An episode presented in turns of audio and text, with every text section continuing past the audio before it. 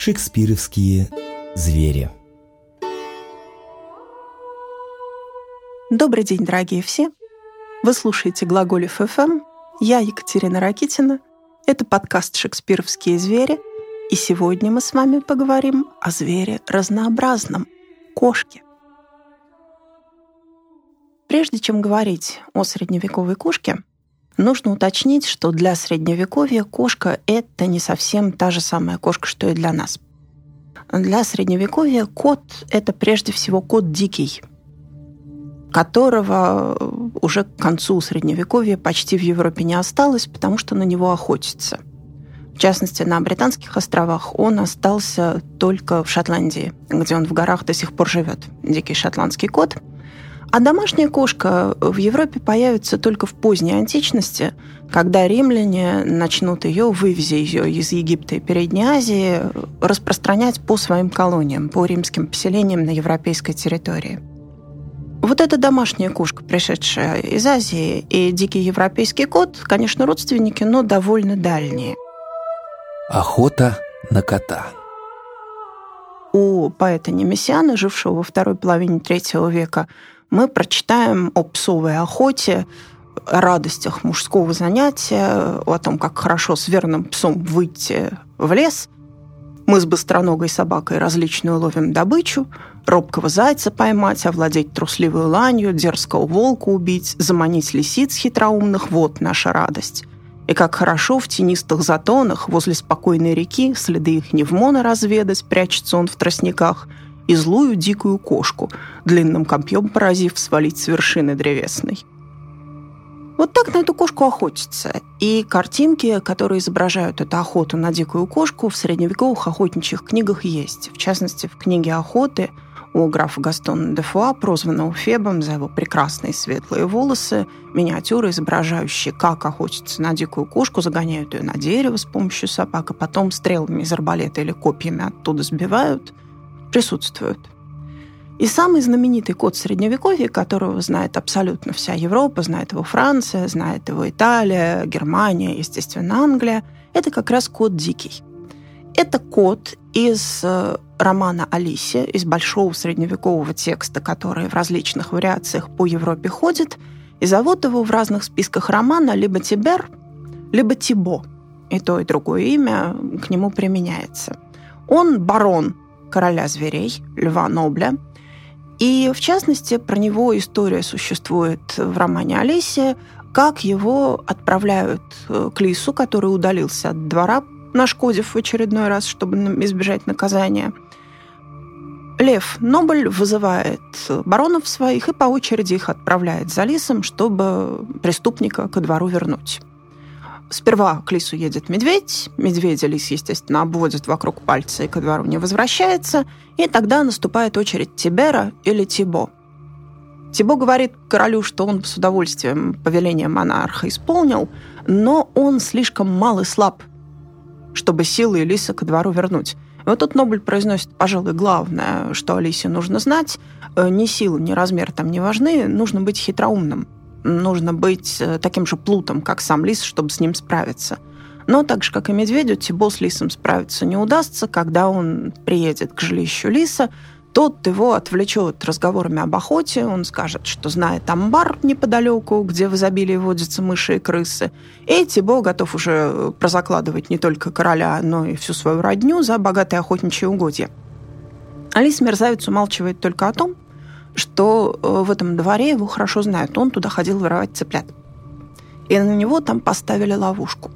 Поэтому Тибо ему нужен для того, чтобы его первым пустить по опасной тропинке, чтобы тот попался вот в этот капкан – и несчастный кот Тибо попадает в петлю ловушки, сбегается, естественно, все население этого монастыря, прибегает священник, Тибо отчаянно вырывается, и спастись ему удается только вцепившись священнику под рясой в самое нежное место, вроде бы даже он что-то ему там откусил – ну, тут, естественно, в ходе всеобщей паники ему удается ускользнуть, но он весь избит, весь изранен, на него открывают охоту, загоняют его на дерево, как положено. Ну, в общем, судьба его складывается очень незавидно. Правда, потом он Лиса похоронит, он будет участвовать в похоронной процессии, но Лис, как положено, Плуту воскреснет. Правда, речь у нас сегодня не о Лисе, речь у нас о коте. Коты царя Соломона. Домашняя кошка – это совершенно другая статья. Домашняя кошка – зверь, не удостоившийся отдельных сюжетов в средневековой литературе. Почему? Потому что домашняя кошка – зверь не библейский. Соответственно, они не пишут отцы церкви, Соответственно, она не так популярна на уровне аллегорическом, на уровне символическом. Ее не приводят в пример э, в проповедях, нет библейских цитат с участием кошки. Понятно почему. Библия – текст иудейский, а для иудейской традиции кошка – зверь враждебный, потому что она зверь египетский, обожествленный в Египте, где, как известно, народ Израиля был в плену. То есть, соответственно, египетские звери ему не милы. Но это не значит, что средневековье кошку домашнюю не видит. Очень хорошо оно ее замечает, и оно о ней рассказывает. Естественно, говорит о кошке Сидор Сивильский в этимологиях своих в труде VII века, где он рассказывает о происхождении слов, о происхождении различных названий. В частности, говорит он, что кошка, которую по латыни называют мусио, названа так, потому что она враждебна мышам. Мышь по латыни мус – то есть, соответственно, название кошки по Исидору происходит от слова «мышь». В народе же ее обычно зовут катус. Вот это вот латинское название кошки от слова каптура, ловля или охота, потому что у кошки острые когти, она хватает добычу свою. Другие говорят, что кошка называется каттус, потому что она зоркая, пишет Исидор Сивильский, от слова акута – зоркость. Ведь она так остро видит, что блеск ее глаз преодолевает тени ночи.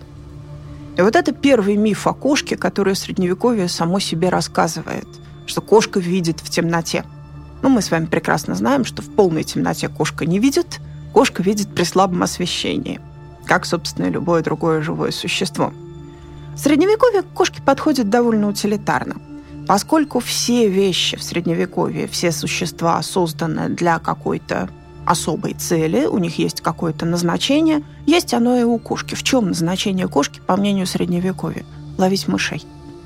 Это ее главная задача, для этого она Господом была создана.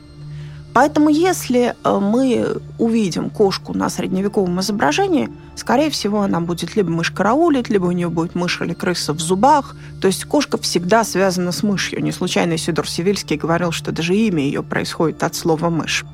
Э, в частности, вот эта вот история э, в очень интересном средневековом сюжете пересказана э, в сюжете о коте царя Соломона. Согласно средневековому поверью, у, кота, у царя Соломона был кот, который умел прислуживать за столом. Он держал свечи во время трапезы и освещал таким образом стол – и в назидательных рассказах э, Генриха Шлюсфельдера, которые были изданы в 1468 году, вот эта история рассказана, ну, пожалуй, наиболее полно из всех средневековых источников. Однажды на Перу, когда собрались гости, Соломон спрятал в рукав трех мышей. Когда гости дивились тому, как кот чудесно освещает пир, Соломон выпустил из рукава мышь. Кот на нее покосился, но свечу продолжал держать. Тогда Соломон выпустил вторую мышь. Кот дрогнул. На третью мышь он свечу бросил и бросился за мышами, как положено коту.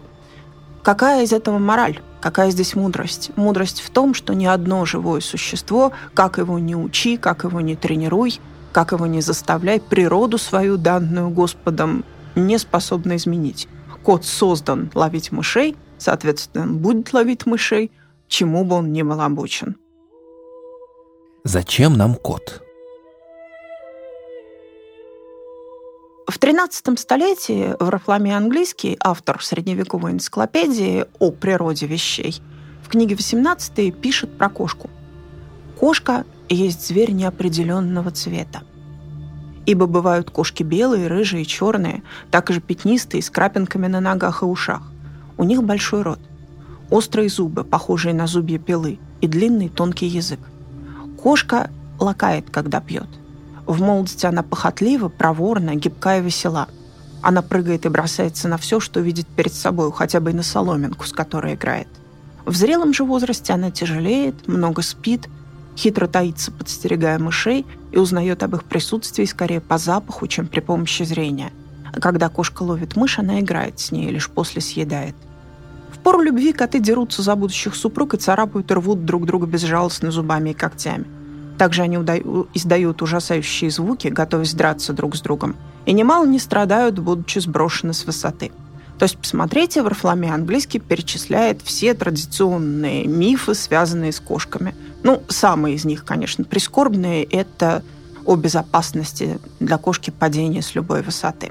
В Средневековье в это верят, собственно, и сейчас в это очень многие верят, хотя это совершенно не так. Наблюдательность э, средневекового человека тоже видна в этом тексте, в том, как кошка играет с соломинкой, в том, как кошка бросается на предметы. В частности, миниатюристы средневековые очень любят на полях изображать, как кошка с веретеном играет. Женщина придет, монахиня придет, э, хозяйка домашняя, а кошка пытается веретено поймать, то есть оно для нее игрушкой выглядит. Варфоломей английский пишет также еще об одном очень важном для средневековья моменте – если у кошки красивая шкурка, говорит он, она гордится собой и повсюду разгуливает. Но если шкурка у нее опалена, она стыдится и сидит дома. Вот это вот очень интересный сюжет, э, связанный с кошкой. А здесь кошка выступает как назидательная фигура и сближается с женщиной. В э, рассказе «Бацкой ткачихи» у Чосера Алиса Ткачиха говорит, что первый муж ее э, говорил, ты как хорошенькая кошечка, вечно норовишь из дома уйти. Хвост бы тебе припалить, чтобы ты дома сидела, а не шлялась по улицам, по людям. Вот эта история про то, что кошки подпаливают хвост, чтобы она не уходила из дома, многократно средневековьем пересказывается в басенном назидательном ключе. Но есть у сюжета о красивой кошачьей шкурке и своего рода трагическое измерение. Кошка для средневековья – зверь пушной. Вот это вот самая привычная нам домашняя кошка. На нее охотятся ради ее шкурки. Ее ради шкурки убивают. В частности, в хронике Салембена до Адама рассказывается о том, как э, в 1247 э, году, когда войска Фридриха II оставляли итальянские города – и мирное население уходило с ними, кошки в городах во множестве оставались, поскольку люди кошек держали. Так вот, автор хроники знал человека, который поймал 27 кошек в одном поселении на мех. Елизаветинский статут об одежде разрешает простолюдинам украшать одежду своим мехом только кошки и кролика. Мех более ценный отводится, соответственно, людям более высокого происхождения – Варфоломей английский пишет о кошке еще и вот что.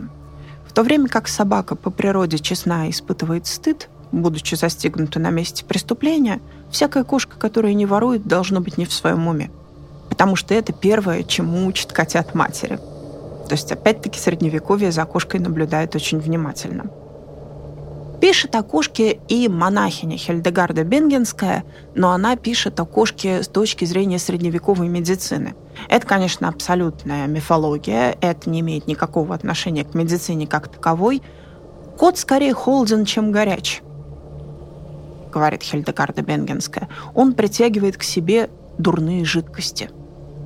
Когда коту жарко, он испытывает жажду и лежит жаб или змей – поскольку их соками восстанавливает свои соки и освежается, иначе жить не сможет и погибнет. И в этот момент, говорит Хильдегарда Бингенская, кот опасен для человека, поскольку он к себе яды притягивает и, соответственно, человека может отравить. Идея о том, что кошка для человека опасна, идея о том, что она для него ядовита – в медицине в средневековой задержится очень надолго. В XVI веке врач-хирург Амбрас Паре будет говорить о том, что близость с кошкой э, для человека крайне вредна.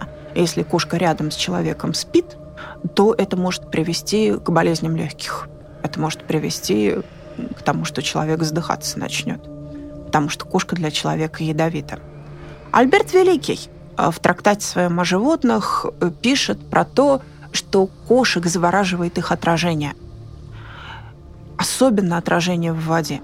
И увлекшись наблюдением за самим собой, кошки очень часто в воду падают, а для них очень вредно мочить шерсть. Для кошки быть намоченной – это пагубно, это приводит к болезням кошек. Еще одна легенда о кошках, которую Средневековье рассказывает. Собственно, в сумме что мы имеем? Какова кошка, по мнению Средневековья? Она видит в темноте, что не так. Для нее безопасно падение с высоты, что тоже не так. Для нее опасно намокнуть, что опять-таки не так. И она враждебна собаке. Ну, что иногда так, но далеко не всегда. И вот эта вот кошка, которая живет в средневековом доме и дворе. Про нее, тем не менее, рассказываются легенды, которые никакого отношения к действительности не имеют. Что имеет отношение к действительности? Фома из Контемпре, автор средневековой энциклопедии, в XIII веке пишет «Кошка выражает удовольствие свойственным ей видом пения». Что он имеет в виду? Кошка мурлычет. Вот эти мурлычащие, музицирующие, поющие кошки – это отдельная история в средние века. Кошка теснейшим образом связана с музыкой. На средневековых изображениях кошка, если не ловит мышь, то она играет на каком-нибудь музыкальном инструменте. И на органе, и на колесной лире она может играть, но чаще всего на струнных. Чаще всего это какое-то подобие скрипки. И многие исследователи считают, что это не просто так что английский детский стишок, который начинается словами «Hey diddle diddle, the cat and the fiddle», «Кушка со скрипкой», это не просто ради смеха придуманная строчка. Дело в том, что кошка со струнным инструментом очень часто изображалась э, на римской утвари домашней. Существовали статуэтки, изображающие кошку, играющую на неком прообразе скрипки. А восходят они, по мнению э, Дональда Энгельса, исследователя кошек Э, к изображению богини Бастет, которая с систром традиционно изображается. Это ее атрибут. Она играет на струнном инструменте. То есть вот эти кошки со скрипками, которые во множестве по средневековым книгам скачут, они, возможно, в родстве с египетской богиней. Ну, так это или нет, э, судить, конечно, очень сложно. То, что кошка с музыкой связана, это совершенно бесспорно. Э, в XVI веке на аллегории музыки э, кошка изображается у ног девы, символизирующей музыку, просто в качестве поющего зверя. Она на скрипке не играет, она просто музыке сопутствует. Существует у кошек и медицинское использование, ну, средневековье из всего делает лекарства, э, и тут все довольно мрачно. Кошка подобное лечится подобным, помогает якобы при болезнях зрения, вернее, не столько сама кошка, сколько пепел кошки. Сжечь кошку надо в глиняном сосуде и потом э, пеплом мазать глаза, чтобы полегчало при болезни глаз. Причем кошка должна быть черная, без единого белого волоска. То есть здесь фактически некие магические процедуры уже получаются. Кот и дьявол. А так кошка в средневековье не добра и не дурна. Почему? А потому что у нее, согласно Фоме Аквинскому, как и у всех остальных животных, нет души. Она не может быть э, ни дурной, ни доброй, как любой другой зверь. Но у кошки есть одна интересная черта. Не просто так Варфоломей Английский писал о том, что кошка играет с мышью, прежде чем ее съесть кошка, схватив мышь, не сразу ее пожирает, а какое-то время с ней забавляется. Для Средневековья это образ э, дьявола, играющего с человеческой душой. Вот эти острые кошачьи когти, они как когти дьявольские осмысляются. В начале XIV века богослов Арнольд Лежский сравнит кошку, играющую с мышью, с сатаной, который играет с человеческой душой, э, прежде чем в ад ее утащить. И, конечно, очень дурно на репутации кошки Э, сказалось то, что она стала ассоциироваться с ересями. Она стала ассоциироваться с маргинальными течениями в христианстве, которые в ходе борьбы за доктринальное единство были истреблены и объявлены еретическими. В XII веке богослов Алан Лильский говорил, что само название одной из очень влиятельных средневековых сект катаров – происходит от латинского «каттус», то есть они в честь кота назвались. Ну, это, конечно, абсолютная чушь. Назвались они от греческого слова «каторус», то бишь чистые, но созвучие принципиальное. По мнению средневековых богословов, по мнению пропаганды католической, еретики поклоняются дьяволу в образе кота. Поклоняются они ему также в образе жабы, в образе козла, в образе черной свиньи, ну, то есть много в каких обличиях. Но черный кот – это некая устойчивая деталь, которая присутствует в описании родения любой еретической секты. Это говорят и о катарах, это говорят и о вальденсах. Э, Вильгельм Парижский скажет, что вальденсы поклоняются дьяволу в образе черного кота. Вальтер Мап напишет, что катары поклоняются черному коту. И, наконец, э, демонические коты э, будут объявлены служителями дьявола и ближайшими приспешниками ведьм, и поэтому котам, особенно черным, какое-то время в Европе в средневековой будет не здоровиться какое-то время их будут преследовать. Но история о том, что прям вот всех кошек хватали, сжигали и уничтожали, это скорее черная легенда. Ничего подобного не было, хотя бы потому, что кошка была единственным зверем, которого было разрешено держать в монастыре. Кошка была единственным животным, которого разрешалось держать священнослужителям, монахам, монахиням. Почему? Дело в том, что любое другое животное, собака ли это, птица ли это, это предмет роскоши. Собака охотничья, понятно, это светское развлечение. Птица ни для чего не служит, попугай, например, дорогой, привезенный из заморских стран. А у кошки есть четкое, совершенно хозяйственное назначение. Кошка ловит мышей. Кошка оберегает монастырские припасы. Соответственно, в наставлениях э, монашеским орденам кошек держать разрешалось. И вот эта связь кошки с церковью, связь кошки с монахинями и монахами, связь кошки со священниками в средние века очень устойчива. Э, в Эксетерском соборе в английском э, в официальных документах в реестре с 1305 по 1467 год упоминаются соборные коты. Они отдельная статья дохода, причем они идут э, под одной графой с смотрителями собора – на них выделяется пенни в неделю, а это очень неплохие деньги по тем временам.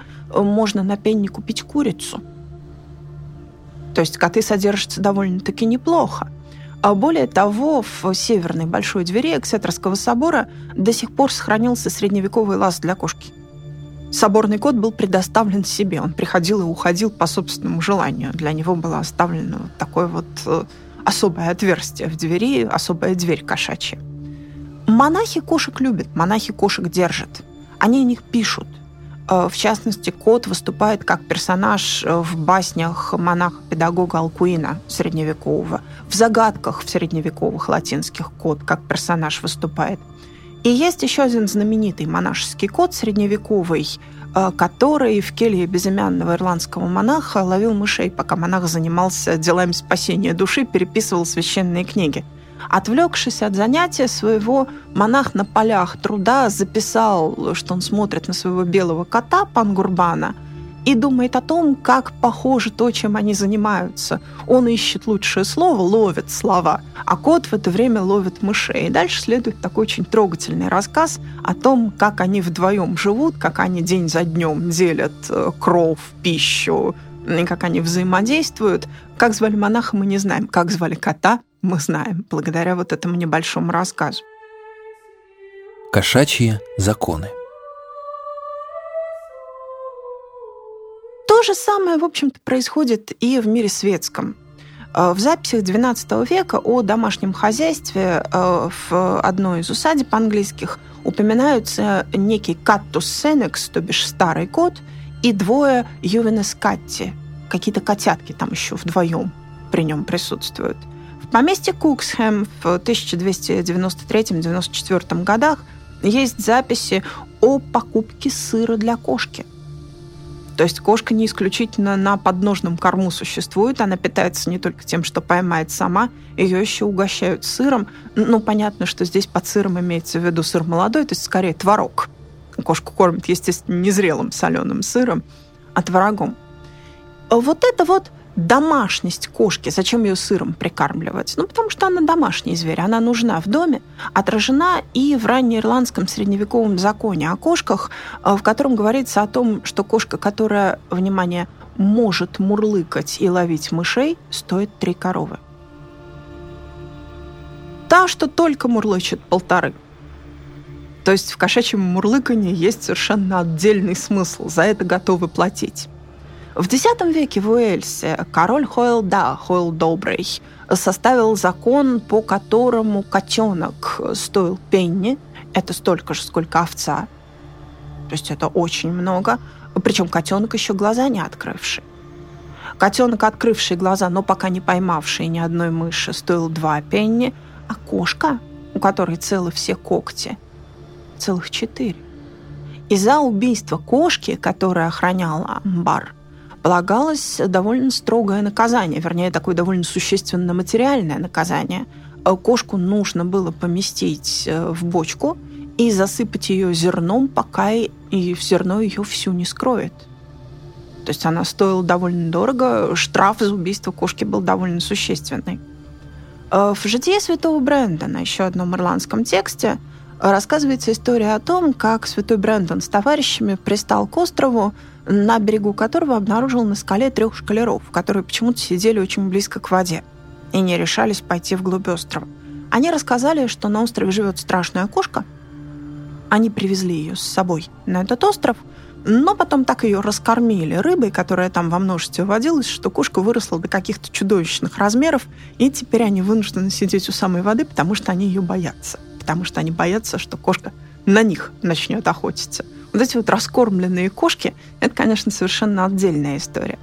Английский король Генрих I, который Англией правил э, с 1068 по 1135 год, также издал закон касательно кошек по типу Валейского. Закон, который кошек защищал прежде всего как хранители зерна и амбара. По этому закону всякий человек, убивший кошку, должен быть оштрафован на 60 мер зерна. То есть по современным меркам это больше 36 литров емкость. Это много. Кошка стоит дорого. Интересно, что э, в основанном Генрихом I бенедиктинском аббатстве в Рейдинге кошачьи головы – часть орнамента резного каменного. Они украшают э, собор главный монастырский. Однако правовой статус кошки домашней, простой кошки, не определен – Вложение для мировых судей в 1588 году, то есть смотрите, насколько позже, чем законы о кошках-мышеловках, э, Уильям Ламберт указывает, э, что взять собаку любого рода, мартышку, попугая, певчих птиц или тому подобных, если только они есть в доме, не есть преступление, потому что они существуют для одного удовольствия и не имеют никакой ценности. Бесценный кот – Насчет того, что кошка не имеет ценности, можно поспорить, потому что кошка стоит довольно дорого. Кошка домашняя, кошка, которую мы сейчас бы назвали pet английским словом, которую держат просто для того, чтобы любить. В Средневековье их держат священнослужители. И довольно быстро они становятся своего рода знаковым спутником человека, занятого интеллектуальным трудом – с кошкой изображается на заставке своей энциклопедии сам Варфоломей английский, которого мы сегодня уже цитировали. Кошка – традиционный спутник Франциска Петрарки на миниатюрах. Э, святого Иеронима. Кошка рядом с ним всегда лежит. Иероним – покровитель переводчиков. Соответственно, он сидит э, за энциклопедией, за своей, и кошка у него под ногами. Даже евангелист Марк э, вместе со своим львом очень часто держит кошку у него двое кошачьих э, в помещении присутствует. Плюс к этому кошка – животное женское. Кошка – это зверь женщин, зверь женской половины дома. И в каком-то смысле, как вот такой вот женский домашний зверь, она противопоставляется собаке как зверю мужскому, э, зверю внешнего мира. Ну, понятно, что собаки охотничьи. Собаки не той, которую на ручках держат, такие появятся в средние века довольно поздно. История о том, как маркиза Монтуанская Изабелла Десте в XV веке пыталась завести себе модных сирийских котов, это история отдельная. Она писала своим поверенным, она писала э, своим приближенным, прося у них достать где-нибудь сирийского котенка. Что такое сирийский котенок? Это котенок мраморной расцветки, которые в Европе не водились, которых привозили из Сирии. И буквально изо всех уголков Европы э, идут отчеты о том, что вот э, присмотрели хорошего котенка, и даже удалось его приобрести, но он сбежал в гавани, пока корабль стоял на якоре. В Венеции увидели прекрасного сирийского кота в окне на подушке, в серебряном ошейнике, предлагали за него любые деньги, но хозяева отказались продать кота, то есть маркиза опять осталась без кота. Наконец, сын ее, Федерико, находит для нее трех котят, присылает матушке, и секретарь маркизы Каландра пишет ему, что очень вовремя эти котята прибыли. Э, дело в том, что маркизу постигла утрата тяжелая, умерла ее любимая собачка умерла маленькая собачка Аура, она очень горько плакала, и котята стали для нее утешением. Одного она так полюбила, что не спускает его с рук, и даже велела для него в своих покоях поставить специальную постель. Ну, что имеется в виду? Корзинка с подстилкой. То есть она его в корзинке с подстилкой с собой везде носила. Вот такая дорогая кошка, редкая кошка, это, конечно, признак статуса. Но в то же время кошка изображенная рядом с хозяйкой своей, означает э, особую близость и любовь. Кошка, изображенная рядом с женщиной или с ребенком, дети очень часто с кошками изображаются, подчеркивает э, то, что это некая камерная домашняя сцена. Речь идет о женщине-хозяйке дома, речь идет о хорошей жене, речь идет о заботливой матери, потому что кошка, как правило, мать заботливая – Поэтому э, на портретах э, ренессансных очень часто женщины изображаются с кошками, ну и собаками тоже, качестве вот таких вот заботливых, ласковых хозяек. Белая же кошка – это вообще символ невесты. Поэтому брачный портрет э, очень часто девушку изображает э, с белой кошкой. А, в частности, есть абсолютно замечательный портрет э, Ханса Зюсса, портрет молодого человека, а на обороте этого портрета изображена его невеста, сидящая у окна, рядом с ней сидит белая кошка, а девушка плетет венок из незабудок. То есть у нее символ вечной любви в руках, и рядом с ней сидит как бы обещание того, что она будет э, чудесной, хозяйственной, заботливой женой и матерью. Если кошка может быть у женщины, если кошка символизирует вот такой вот теплый, хороший дом, то, соответственно, следующий логический шаг. А почему бы кошке не быть у Богоматери? Почему бы кошке не быть частью изображения священной сцены?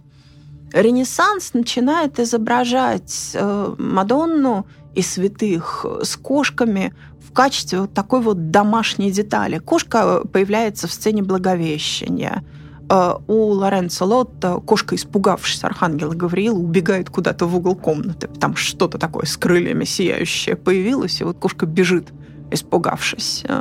А, Леонардо набросок э, оставляет, на котором младенец Иисус с кошкой пытается играть, причем как все младенцы. Хватает ее поперек живота, кошка, естественно, вырывается. Кошка не хочет этого. Такой вот замечательный жанровый набросок. У Пизанелло младенец Иисус рядом с котом изображен в качестве вот такого домашнего теплого зверя. И вот так из дома кошка приходит в религиозный сюжет. Она ему сообщает некий домашний характер. Она сидит в сцене Рождества Иоанна Крестителя, в сцене облачения Святой Франциски у Витерба. У нее здесь нет никакого аллегорического смысла. Она просто наблюдает. Она как бы показывает нам библейское событие сквозь призму камерности, домашности происходящего. Это не масштабная сцена, это что-то очень тихое, теплое и камерное. Правда, будет, конечно, еще Веронеза с браком в Кане Галилейской, где кошка в углу у кувшина вина спрячется, но там огромная сцена, в которой вся европейская монархия изображена, и художники, и Пьетро Аретино, там 120 человек только в нижней части композиции, ну, то есть свадьба с размахом. Но, тем не менее, кошечка там в углу присутствует, как знак того, что все-таки все это на земле, все это в очень земном мире происходит. Чему нас учит этот кот? И, собственно, не только библейский, но и исторический сюжет, э, начиная где-то с XIV столетия, оснащается кошками. Можно сказать, что позднее Средневековье играет в игру э, «Вставь котика в картину». У Пенелопы э, под ногами, когда она сидит за ткацким станком, кошка появляется. У Александра Македонского во дворе кошка убегает от собак, пока он там с послами какие-то важные вопросы решает. И, кстати сказать, Александр Македонский, э, согласно средневековому сюжету, берет с собой кошку на дно морское, кошку и белого петуха. Он погружается в бочки, чтобы изучить морские глубины, и как шахтер канарейку берет кошку, чтобы сразу стало понятно, что воздух кончается. Маленькие животные быстрее это чувствуют, чем человек. А с другой стороны, кошка – это все-таки вот та самая кошка, у которой дьявольские когти, не будем забывать. И такой она была уже в раю. Даже в раю, даже еще до грехопадения, кошка намекает на то, что здесь все будет не очень хорошо. У Босха в саду земных наслаждений, если вспомнить левую часть триптиха, где Бог стоит между Адамом и Евой, кошка там уже кого-то поймала – то ли ящерку, то ли мышку, и куда-то она ее в кусты тащит, хотя еще э, вроде бы райская благодать, еще никто не должен ни на кого охотиться.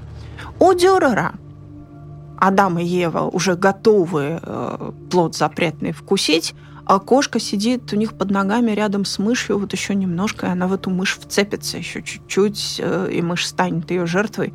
То есть кончится райский мир, и начнется совершенно другая жизнь. То есть кошка – это еще и зверь прямо аллегорический, зверь назидательный. Она символизирует то, э, что всегда есть некая опасность. Она ловит мышь, птичку зазевавшуюся, э, она символизирует э, женщину, склонную к грехопадению. В частности, в «Корабле дураков» Себастьяна Бранта говорится, что женщина, как кошка, когда кошка первую мышь поймала, ее уже от охоты не отучишь. Когда женщина впервые мужу изменила, это теперь уже навсегда. Ее обратно добропорядочной женой не сделаешь. Город вообще склонен к назидательному жанру средневековый. Кошка становится героиней басни. Кошка становится героиней назидательного повествования. Вот здесь мы вспоминаем историю о кошках с красивой шкуркой, с красивой шубкой. Очень часто средневековье само себе рассказывает историю о том, как кошка вышла за ворота – похвастаться красивой шубкой. И тут же ее либо скорняк поймал, либо собака ее схватила. Прямое назидание.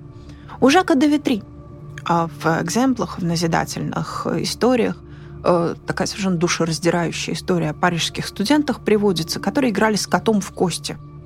То есть они совали коту кость игральную в лапу, кот ее сбрасывал, и, соответственно, если кот у них выигрывал, они его кормили. Если кот проигрывал, то они его продавали на шкуру и на эти деньги ужинали, на эти деньги вина себе покупали.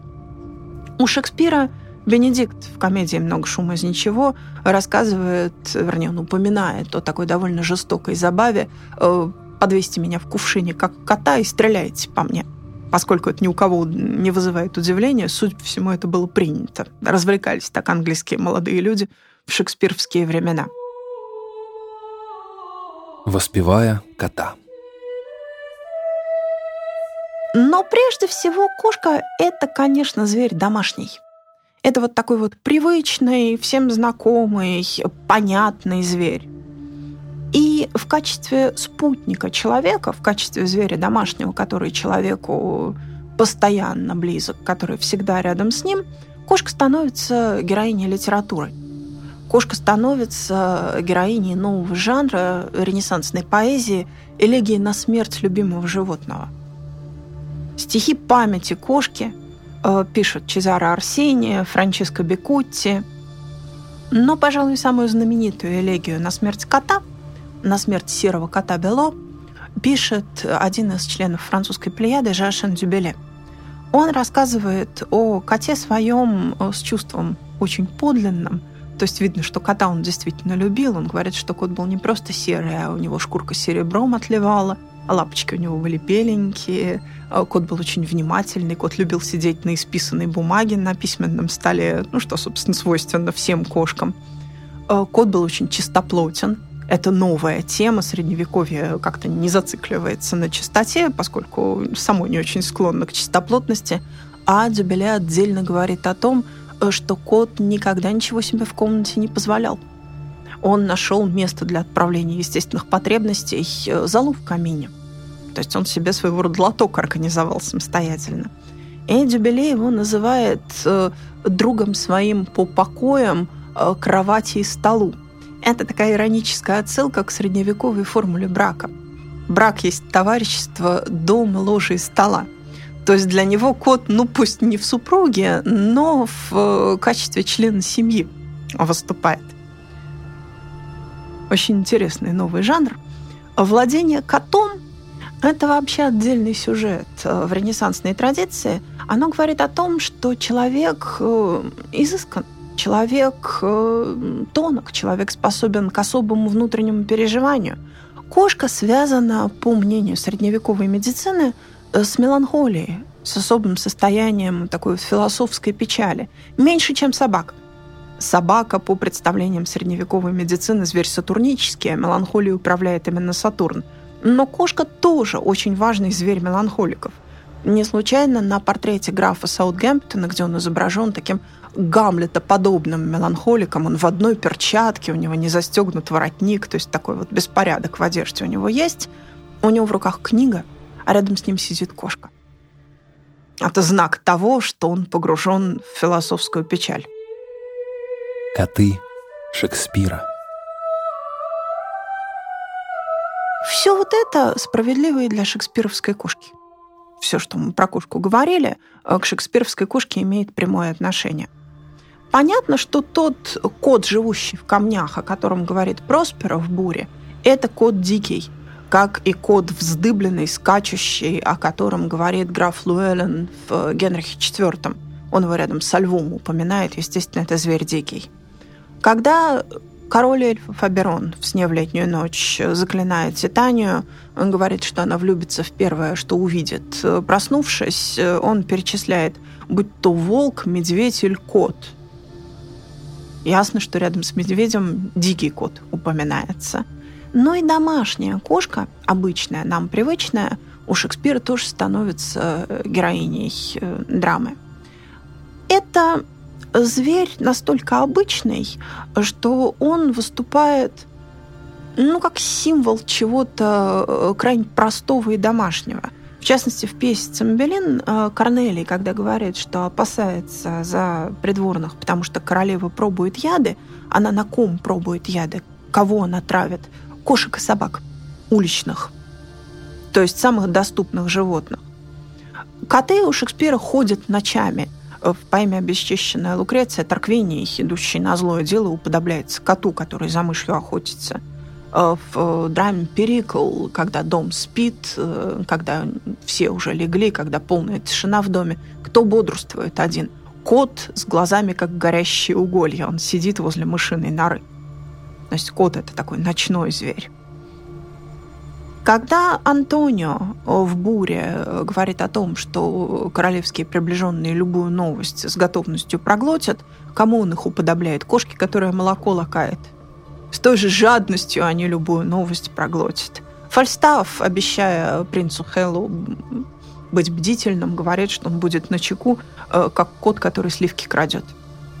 То есть такое совершенно естественное сравнение – очень много у Шекспира поговорок, связанных с котами. В «Кориолане» говорится о том, что это было, когда мыши кота гоняли, то бишь никогда. Уэстморленд в Генрихе V, э, говоря о шотландцах, которые в отсутствие короля подняли бучу, э, сравнивает их с мышами, которые, когда кот из дома вышел, в пляс спустились. То есть нам знакомая тоже поговорка – Клаудио в комедии «Много шума из ничего» Бенедикту говорит, слыхал я, что забота кошку убила. Ну, мы это знаем в варианте любопытства убила кошку, но существует и такой вариант забота кошку убила.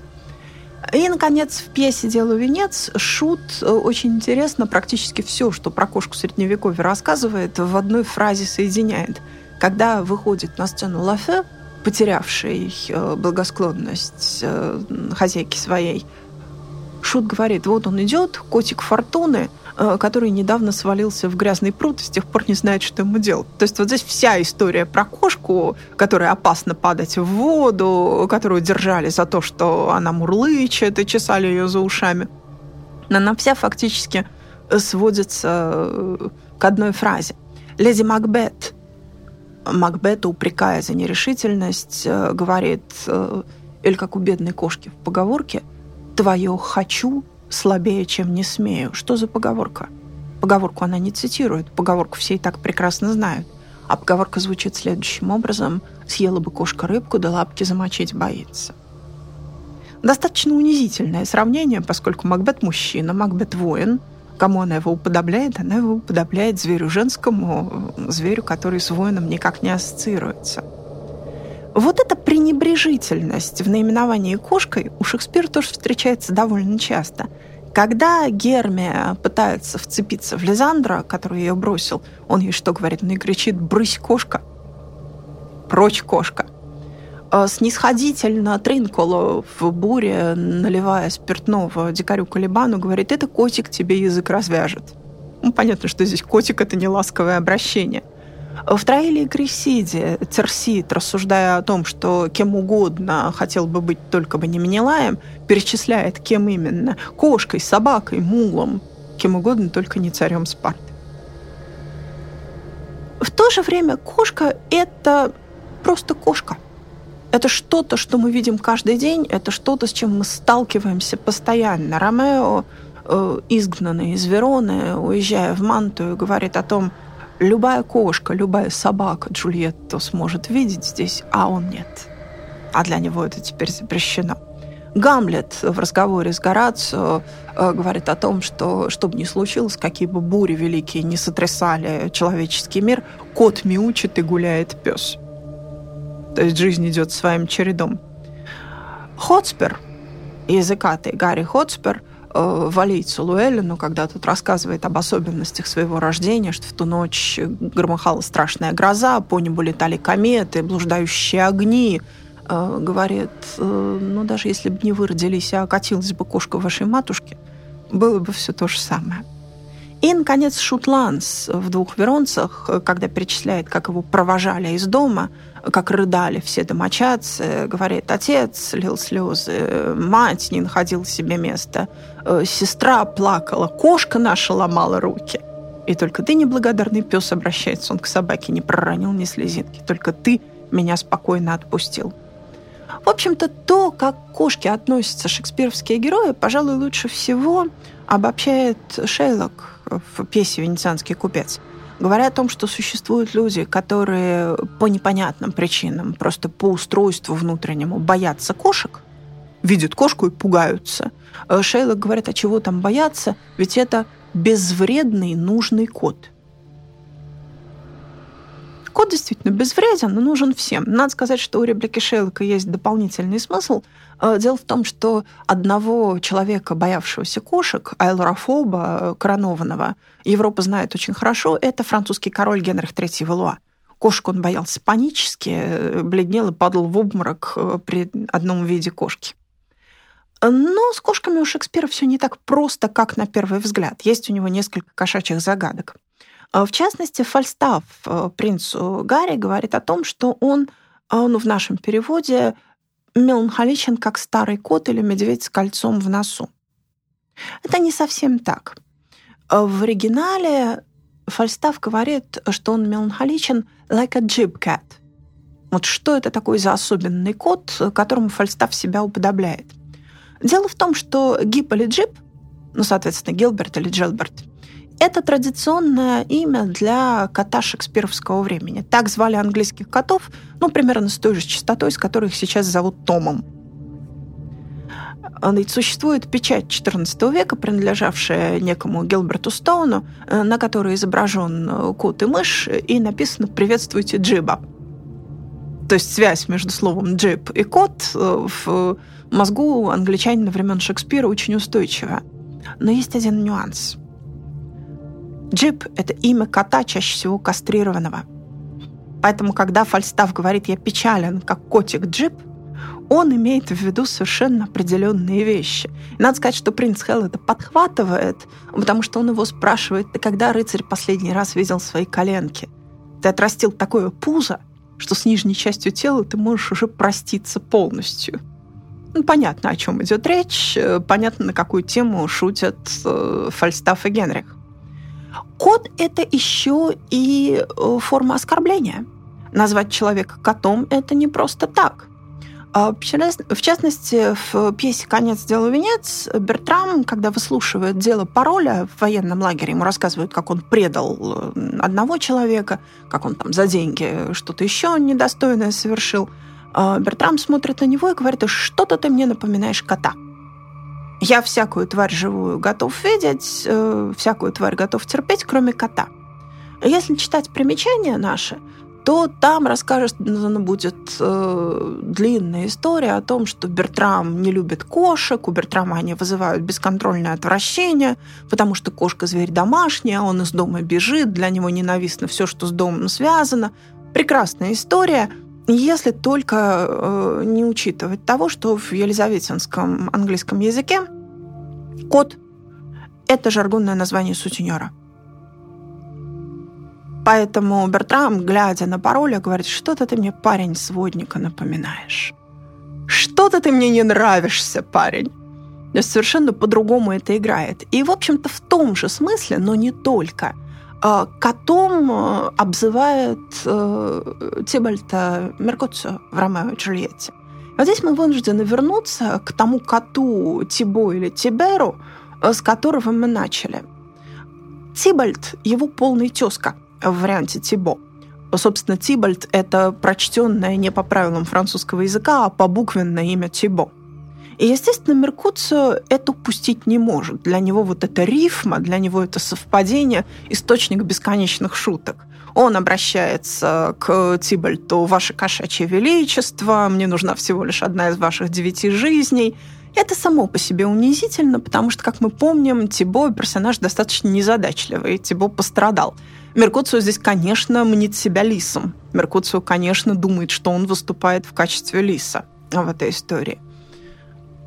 Мало того, есть еще вот такой унизительный смысл, он его сводником и сутенером обзывает. Но это еще не все. Меркуциум – мастер многослойных оскорблений. Меркуциум – мастер очень сложных инвектив. А в итальянских пьесах Шекспира, как правило, очень много итальянских включений. И в «Двух веронцах», и в «Укращении строптивой», и масса итальянских слов. Елизаветинская Англия итальянский язык довольно неплохо знает. По крайней мере, публика образованная, которая театр посещает, как минимум читала итальянский словарь авторства Флорио, где приводятся цитаты из стихотворений, где наиболее популярная лексика приводится. И, естественно, как все начавшие изучать язык, они прекрасно знают, как по-итальянски ругаться. Когда Меркуцио называет Тибальта Prince of Cats. Публика очень хорошо в этом считывает итальянское «каццо». Но слово в приличном обществе произносить не принято. Самыми последними словами кроет Меркуцио Тибальта. Естественно, у того шерсть на загривке дыбом встает, он готов броситься в драку, потому что сразу несколько уровней оскорбления, сразу несколько вариантов. Только выбирай, что из этого тебя задевает сильнее – есть у Шекспира и кошки дьявольские, есть у Шекспира и кошки страшные. А в «Короле Лире», когда Эдгар изображает бедного Тома, терзаемого злыми духами, он, в частности, говорит, что один из этих духов в облике серого кота ему является. Есть у него там такая реплика «Мур, вот эта кошка серая». То есть за ним пришел злой дух в облике серой кошки. И эта серая кошка у Шекспира появится еще раз – она у него появится в трагедии «Макбет», когда ведьмы будут читать заклинания над котлом, произносить положенные слова, одна из них обернется куда-то за сцену и крикнет ей «Ду Грималкин». Грималкин – это имя злого духа, но это имя кошки. Гри по-среднеанглийски, по-французски «серый», Малкин – это уменьшительное от имени Матильда, самое популярное имя для кошки в средние века – то есть это такая серая кошка-мотька. Грималкин. Плюс к этому Малкин – это жаргонное обозначение женщины, то есть это кошка-тетка, это кошка-баба. А вот эта вот серая кошка Грималкин, дьявольская серая кошка, придумана не Шекспиром и не шекспировскими ведьмами. Она персонаж одного из первых английских романов прозаических, написанного в 1570 году Уильямом Болдуином. Он называется «Бойся кошки». Это антикатолическая сатира, в которой действуют говорящие кошки. Они там судят кошку-мышеловку за отступление от э, кодекса поведения кошачьего. Кошки звери дьявольские. Ну, понятно, такая прямая ассоциация. Английский протестант э, сравнивает э, католиков с порождениями дьявола. а правит ими адская кошка, страшная кошка Грималкин, которую совершенно случайно убивает ирландский солдат.